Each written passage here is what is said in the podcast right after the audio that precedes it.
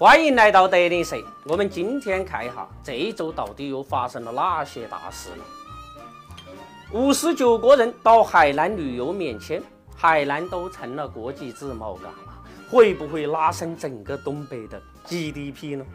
开玩笑的啊！还没有去过海南的朋友，这下好了，可以享受一下国际待遇了。国际自贸港那是个脸面，但愿。海南的那些鱼啊虾呀，不再飞上天。如果希望通过炒作海南股票一夜暴富的，要小心了。政府是在放长线，你可别想着一把就把大鱼给钓了。向俊波送上审判席。三十年前曾经写过反腐电视剧的保监会主席，现在自己成了。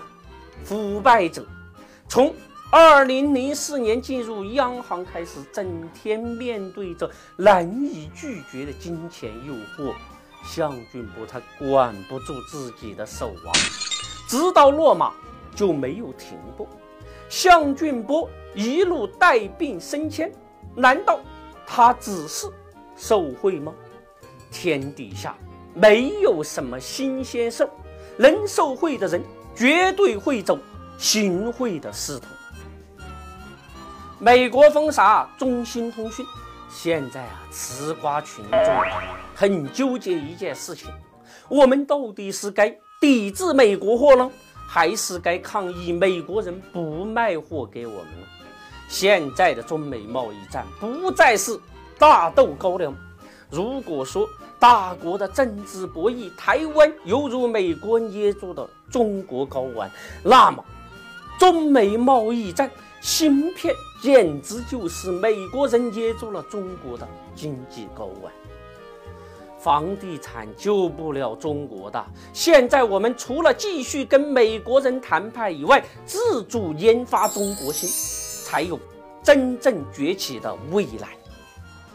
潘石屹说：“房价已经高得很离谱啦，土地成本、税金被政府拿走了，地价越高拿的越多，利息被银行拿走了，利润被房地产商拿走了，无数人都想在里边赚钱，自然都希望房价不断的涨啊，这跟吸毒。”没啥区别，上瘾了就离不开的。房地产它怎么不畸形呢？精英是社会的未来，房奴套牢了社会的中坚力量，是该管一管房地产呐。赌王退休，男人啊都喜欢多娶几个老婆，可是争取了也麻烦了。九十多岁的赌王何鸿燊一直退不了休啊！不是因为喝了红毛药酒，是因为己方姨太太为了五千多亿的家产，打的是你死我活呀！经过八年的抗战，二姨太因为跟赌王领取了结婚证，成了最终的赢家。告诫女同胞们啊，别小看了结婚证。关键时刻，那可是发家致富的通行证。华融董事长赖小民被抓，赖小民啊曾经说过一句话：“我自己瘦了，可是把华融给搞肥了。”可别小看华融，只是一个处理烂账的机构，人家现在的规模已经超过了一点八万亿呀。